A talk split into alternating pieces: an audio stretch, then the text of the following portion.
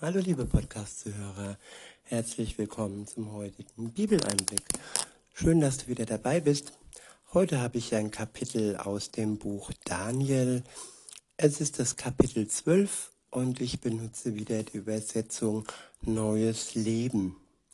Der erste Abschnitt ist überschrieben mit die Endzeit. Ja, das Ende der Zeit. Es ist, sie ist ungewiss keiner weiß, wann sie kommen wird. Und als man damals Jesus gefragt hatte, wusste er es nicht und er antwortete, ja, alleine der Vater weiß, ähm, wenn der Zeitpunkt gekommen ist, ähm, für diese Erde, für diese Welt, wenn sie zu Ende geht und wenn dann Jesus wiederkommen wird, um zu richten die Lebenden und die Toten, um aber auch die zu sich zu ziehen, die zu Lebzeiten eine Beziehung mit ihm begonnen haben und die die Gewissheit durch den Geist Gottes im Herzen haben, dass sie durch seine Tat am Kreuz und durch die Auferstehung ewiges Leben haben. Und los geht's. Daniel Kapitel 12, Vers 1, dort steht, in jener Zeit wird Michael, der große Engelfürst auftreten, der für sein, der für dein Volk einsteht. Es wird eine Zeit der Bedrängnis sein, wie es seit Menschengedenken keine vergleichbare gab. Ja, wir werden bedrängt werden und man wird uns in die Enge drängen, man wird uns Freiheit, die Freiheit nehmen, man wird uns schmähen und unter Druck setzen. Aber man kann uns nicht den Glauben an Gott nehmen und im Herzen können wir frei sein. Und das ist das Besondere und Wichtige, an dem wir immer festhalten, festhalten können. Weiter heißt es, aber jeder einzelne Angehörige deines Volkes dessen Namen im Buch geschrieben steht, wird zu jener Zeit gerettet werden. Ich wiederhole, aber jeder einzelne Angehörige deines Volkes, dessen Namen im Buch geschrieben steht, wird zu jener Zeit gerettet werden. Das ist ein Versprechen Gottes, dass er die retten wird, in der Zeit der Bedrängnis, am Ende der Welt, am Ende der Zeit. Und darauf können wir vertrauen, dass er uns rettet, die wir uns für Jesus entschieden haben, die zu ihm umgekehrt sind und ihr Leben hier und heute mit ihm zusammen gestalten. Weiter heißt es, und viele von denen, die in der Erde ruhen, werden aufwachen, die einen zum ewigen Leben, die anderen zur ewiger Schmach und Schande. Ich wiederhole, und viele von denen, die in der Erde ruhen, werden aufwachen, die einen zum ewigen Leben, die anderen zu ewiger Schmach und Schande. Ja, die in der Erde ruhen, sogenannte Schläfer. Und ja, die einen sind ruhig und haben ihren Frieden in Gott gefunden. Sie können ruhig schlafen in der Nacht, aber trotzdem sind sie von ihm berufen und trotzdem schlafen sie nicht ganz, weil sie Gott vor Augen haben und ihr Leben in Freude leben können. Aber die, die da wirklich schlafen und die das Leben verschlafen sozusagen, die in Staub und Asche liegen, sie werden aufwachen und sie werden erkennen, sie werden ihre Schmach erkennen und sie werden ihre Schande erkennen.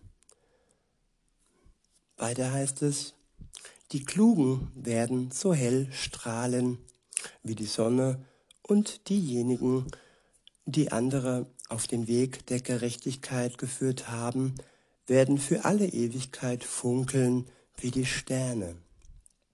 Ich wiederhole, die Klugen werden so hell strahlen wie die Sonne und diejenigen, die andere auf den Weg der Gerechtigkeit geführt haben, werden für alle Ewigkeit funkeln wie die Sterne. Ja, die Klugen. Die Klugen, das sind nicht nur die und manchmal überhaupt nicht die mit Abi und so weiter oder hochstudiert mit Doktortitel. Nein, klug ist man, wenn man zu Lebzeiten Jesus erkennt, ihn als seinen Retter und Erlöser erkennt. Das alleine ist wahre Klugheit. Klugheit, ähm, zu der uns Gott sogar verhilft. Weiter heißt es dann, Du aber, Daniel, bewahre diese Worte, versiegele das Buch für die Zeit des Endes.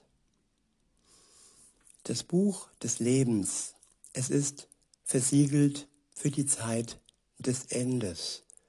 Keiner kann es stehlen, es ist gewiss, wer in ihm steht, der ist gewiss bei Gott in seiner Ewigkeit im Paradies angekommen. Wir haben es in der Hand. Unsere Entscheidung für Gott ist ja der Platz im Buch gewiss.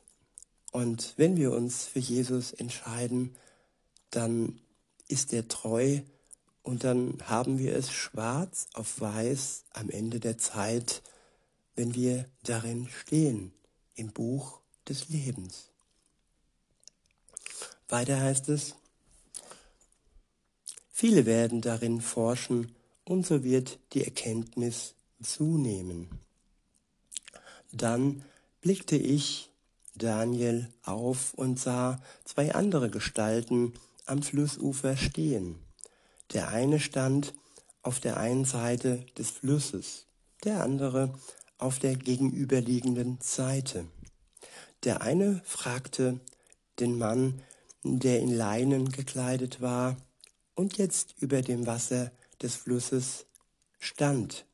Wie lange werden diese außergewöhnlichen Dinge andauern? Darauf hörte ich den Mann, der in Leinen gekleidet war, und sich über den Fluten des Stromes befand, einen feierlichen Eid aussprechen.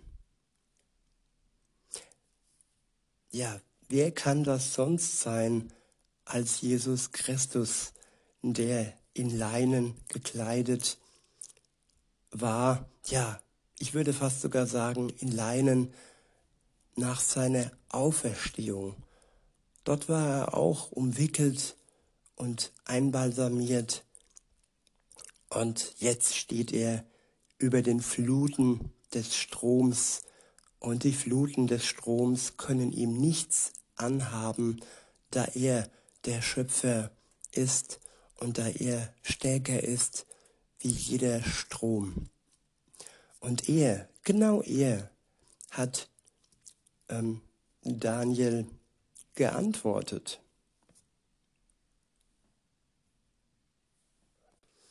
Er, Jesus, hat einen feierlichen Eid ausgesprochen. Weiter heißt es, er streckte seine rechte Hand und seine linke Hand zum Himmel hinauf und schwor bei dem, der ewig lebt. Es dauert noch eine Zeit, zwei Zeiten und eine halbe Zeit. Wenn dann die Macht des heiligen Volkes vollständig zerbrochen ist, werden sich diese Dinge alle erfüllen. Ja, wenn die Zeit gekommen ist, dann werden sich alle Dinge erfüllen. Und diese Zeitrechnung kann alleine nur Gott verstehen. Und ich kann sie euch nicht erklären und Jesus hat es auch nicht mit im Wissenspaket gehabt, als er hier war. Aber sicher ist, die Zeit wird kommen. Weiter heißt es ab Vers 8, ich hörte zwar, was er sagte, aber ich verstand es nicht. Deshalb fragte ich, mein Herr, welches dieser Dinge kommt als letztes? Doch er antwortete mir, lass diese Dinge auf sich beruhen. Daniel, denn diese Worte sollen für die Zeit, sollen für die Zeit des Endes versiegelt und verwahrt werden. Viele werden sich vom Bösen fernhalten, sich reinigen und durch Prüfungen geläutert werden. Ich wiederhole, viele werden sich vom Bösen fernhalten, sich reinigen, sich reinigen und durch Prüfungen geläutert werden. Das ist die Zeit, in der, in der wir jetzt leben, liebe Zuhörerinnen, liebe Zuhörer, die Zeit, in der wir uns vom Bösen fernhalten können und in der wir uns reinigen lassen können durch die Tat Jesu, durch sein Blut, das er für uns vergossen hat.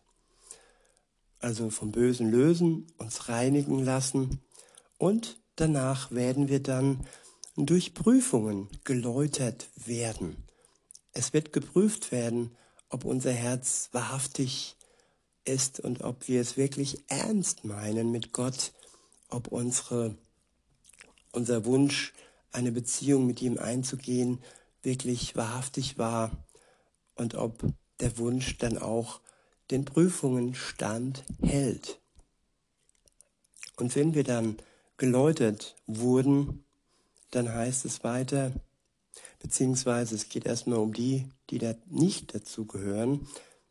Weiter steht, aber diejenigen, die sich von Gott abgewandt haben, werden weiterhin Böses tun. Sie werden auch bis zum Schluss nichts begreifen.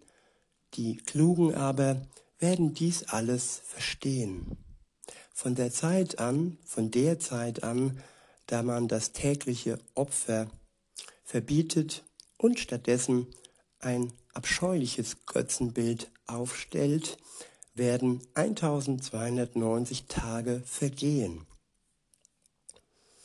Ja, 1290 Tage. Die Tage sind von Gott gezählt. Er ist so präzise und so genau und so pünktlich, dass er sogar die Anzahl der Tage festgelegt hat. Natürlich wissen wir nicht, ab wann diese Zählung beginnt. Sonst könnten wir ja wie viele äh, Sekten ausrechnen in Gänsefüßchen, wann die Welt denn zu Ende ist. Viele haben es probiert, die Zeugen Jehovas haben es äh, ja getan in der Vergangenheit, bis sie dann letztendlich einsehen mussten, dass all ihre sogenannten Berechnungen einfach hochmütig und stolz waren und sie es dann am Ende aufgegeben haben, irgendwelche Endzeitpunkte aufzuschreiben oder ja, zu eröffnen oder so. Weiter heißt es, freuen darf sich jeder, der wartet und durchhält bis zum Ende der 1335 Tage. Auch hier wieder eine Zahl, ein Abschnitt, eine Zeit, die ja uns beruhigen kann, liebe Zuhörer. Die Zeit ist bemessen, die Zeit ist festgelegt und die Zeit hat ein Ende. Und das ist besonders dann wichtig, wenn wir inmitten dieser Bedrängnis stehen, wenn wir bedrängt werden und wenn unsere Freiheit uns beraubt wird, wenn wir unterdrückt werden, geschlagen werden und wenn man uns vielleicht sogar ja unser Leben rauben möchte. Weiter heißt es, du aber geh deinen Lebensweg bis zum Ende. Dann wirst du ruhen, um aber am Ende der Tage aufzuerstehen und das Erbe, das dir bestimmt ist, zu empfangen. Ich wiederhole, du aber gehe deinen Lebensweg bis zum Ende. Dann wirst du ruhen, um aber am Ende der Tage aufzuerstehen und das Erbe, das dir bestimmt ist, zu empfangen. Ja, wir können getrost unseren Lebensweg zusammen mit Jesus bis zum Ende gehen. Ob dieses Ende jetzt unser leibliches Ende ist, am Ende unserer Lebenszeit, wo wir im Alter oder auch früher, keiner weiß, wann jemand sterben wird. Ja, wenn das Ende erreicht ist und der natürliche Tod uns ereilt. Oder wenn wir die Zeit miterleben, äh, wann Jesus wiederkommt am Ende der Tage. Das ist aber völlig egal in Gänsefüßchen, denn wenn er wiederkommt, dann werden wir auferstehen. Jeder Mensch wird auferstehen, sowohl der, der mit Jesus unterwegs ist, eine Beziehung mit ihm hat, aber auch die werden auferstehen zum Gericht, die ähm, Böses taten bis zu ihrem Tod oder bis zu dem Tag, an dem Jesus kommt. Und dann, wenn wir auferstehen, dann werden wir das Erbe entgegennehmen. Diejenigen, die in einer Beziehung mit Jesus leben, werden das Erbe des ewigen Lebens bekommen. Sie werden einen wunderbaren neuen Körper erhalten, der Marke Himmel. Und aber auch diejenigen, die bis zum Ende an ihren bösen Taten festgehalten haben, werden das bekommen, was sie durch ihre bösen Taten ja verdient haben, nämlich die ewige Verdammnis. Weiter heißt es,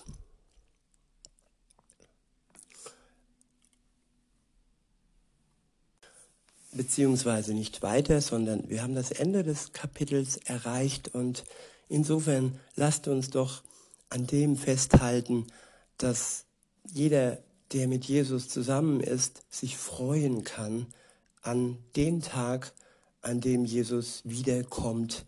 Und es wird ein Freudentag werden. Es wird ein Hochzeitsmahl geben. Er als unser Bräutigam und wir alle zusammen, die an ihn glauben, als seine Braut. Das ist Grund zur Freude und Grund zum Nachdenken für die, die vielleicht noch nicht den Schritt gewagt haben, mit ihm eine Beziehung zu beginnen. In diesem Sinne wünsche ich euch noch einen schönen Tag und sage bis denne.